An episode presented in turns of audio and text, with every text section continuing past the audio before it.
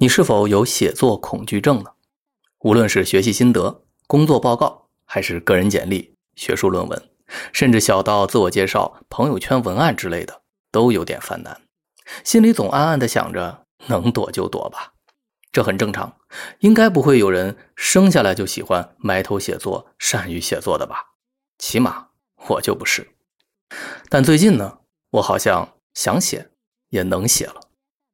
我从完成自己第一部小说开始呢，就给自己安排了新一轮的写作任务，攥着一股趁热打铁的劲儿，开始大段大段的写起来。有新的小说、网文、工具书，还有消失的日记。但我写不出来，写的太水，这也是常态。有时还真的挺焦虑的。我看书不算多，写作呢也绝非长项，仅凭着一腔热情在输入输出。时间久了，我意识到，热情不能是一时冲动，它一定需要你慢慢的练习和培养。创作和码字都是困难的，信息时代你懂的。光是安静的坐在书桌前就很不容易了，何况呢还要面对深不见底的发呆和记忆跑偏的注意力。好在精神层面勤奋一点、自律一点，打磨久了总能克服。但技法层面就不那么容易搞定了。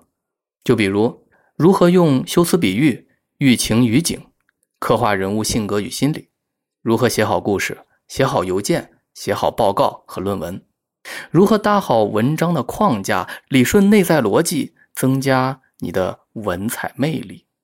这些要是全凭自己摸索，那可就太绕弯路了，所以呢，除了勤奋自律之外，高人指路是十分必要的。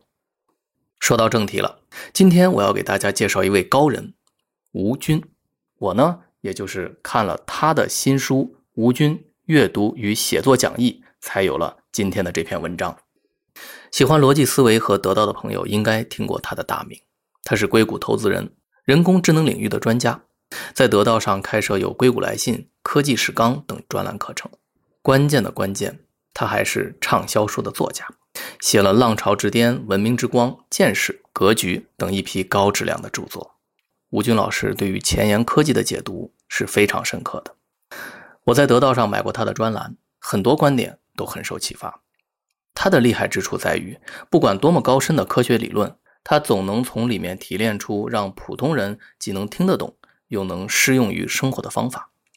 同样，他写书也是这个特点，观点独到，结构合理，逻辑性强，不谈废话。说白了，是一位非常接地气的学者。这次他新出的两本书呢，用他的话来说，就是补齐我们的通识教育。所谓通识教育呢，就是数学、哲学、历史、艺术、音乐、人文等领域的教育。在中国，有些人叫它博雅教育，有别于那些目的性较强的技能类的学习。它是关于一个人的思维逻辑、道德素养、审美品味等方面的教育，是一个人真正的底层本质。也许你正在经历着职业的天花板，甚至是人生的天花板，总觉得再怎么努力，好像也是找不到突破口。学再多技能，报再多课，上再多培训班。哼，好像也只能是现在这样。这也许就是你的通识教育水平只能把你推到现在的高度。庄子在《逍遥游》开篇就提到了“无用之用”的思想，其实呢，在某种程度上就暗合了加强通识教育的理念。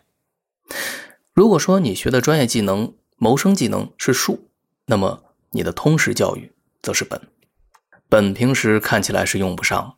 但作为你的底层，它会影响你遇事的判断、道路的选择、认知世界、理解自己的能力等等方面。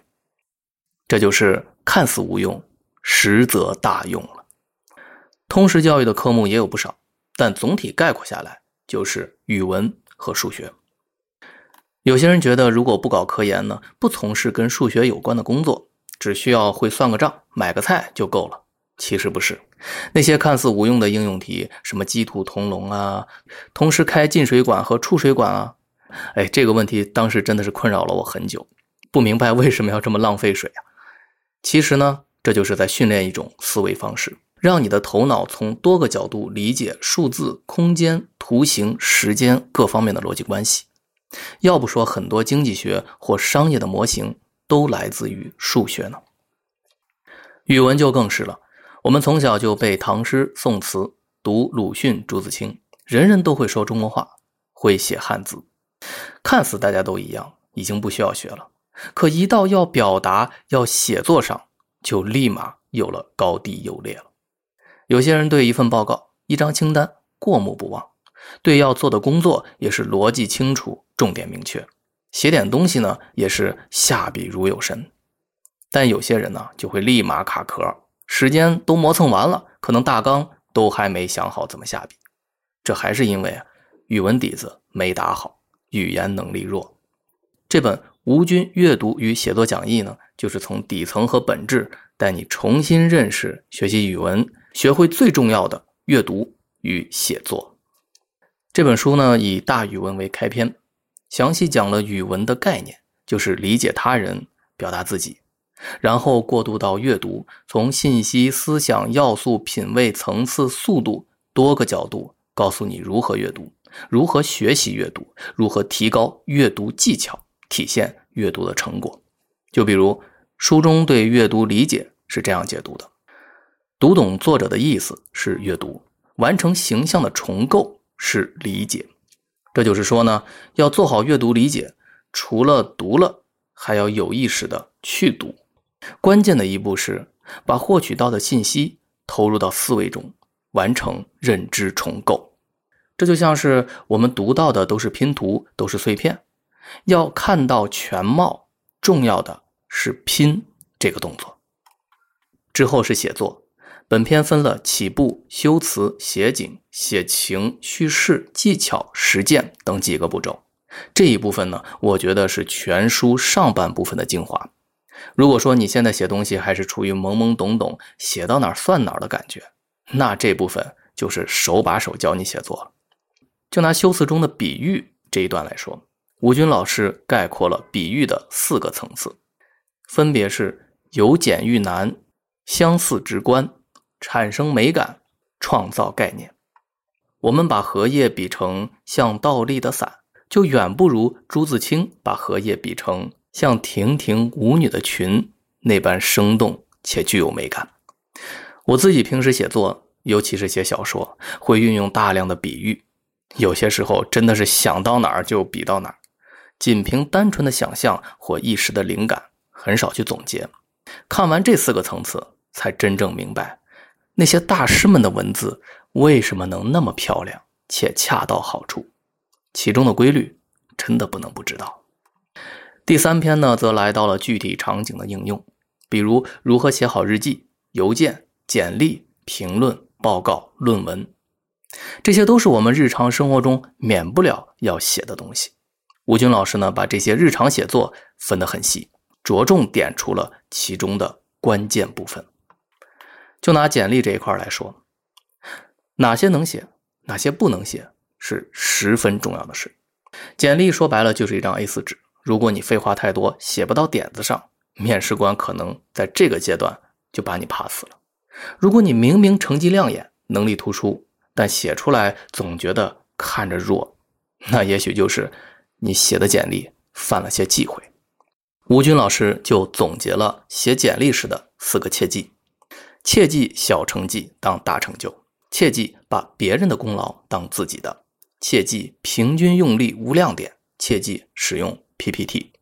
每一段展开来说，都可以让求职者少踩不少雷。可以这么说，这本书光看上半部分，你遇到其中任何一个写作场景都可以用得上。它不仅仅是一本提升你写作水平的书，它更是一本提升你写作认知能力的书。看了这本书以后呢，我才发现啊，有时候内容怎么写比文字写得好更为重要。如果你觉得这本书上半部分的干货就够多了，但其实啊，这本书的下半部分更惊艳。具体内容呢，有空啊，我下期节目再和你聊聊。最后说一点。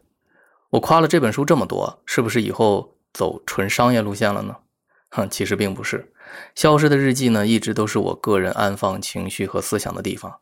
老朋友们都知道，它有非常浓的私人气息，我从来不蹭热点，也不会弄一堆广告，也从来不标题党、不猎奇、不博人眼球，只有我自己的心情、随笔和想法。这次也一样。之所以安利这本书呢，是因为这是我自己买来看的书，真心觉得好，所以推荐给大家。这算是他不那么私人的一面了。这段时间呢，我也在反思，太过私人的东西，终究会走向虚无。能提供给大家一些什么，才会更有价值？感谢你看到了这里。如果你认可我的诚恳，同时刚好也需要提高阅读写作能力，欢迎你关注我，并在我的链接购买这本书。最后，祝你阅读愉快，天天开心。二零二一年五月二十三号，星期天，锦纶。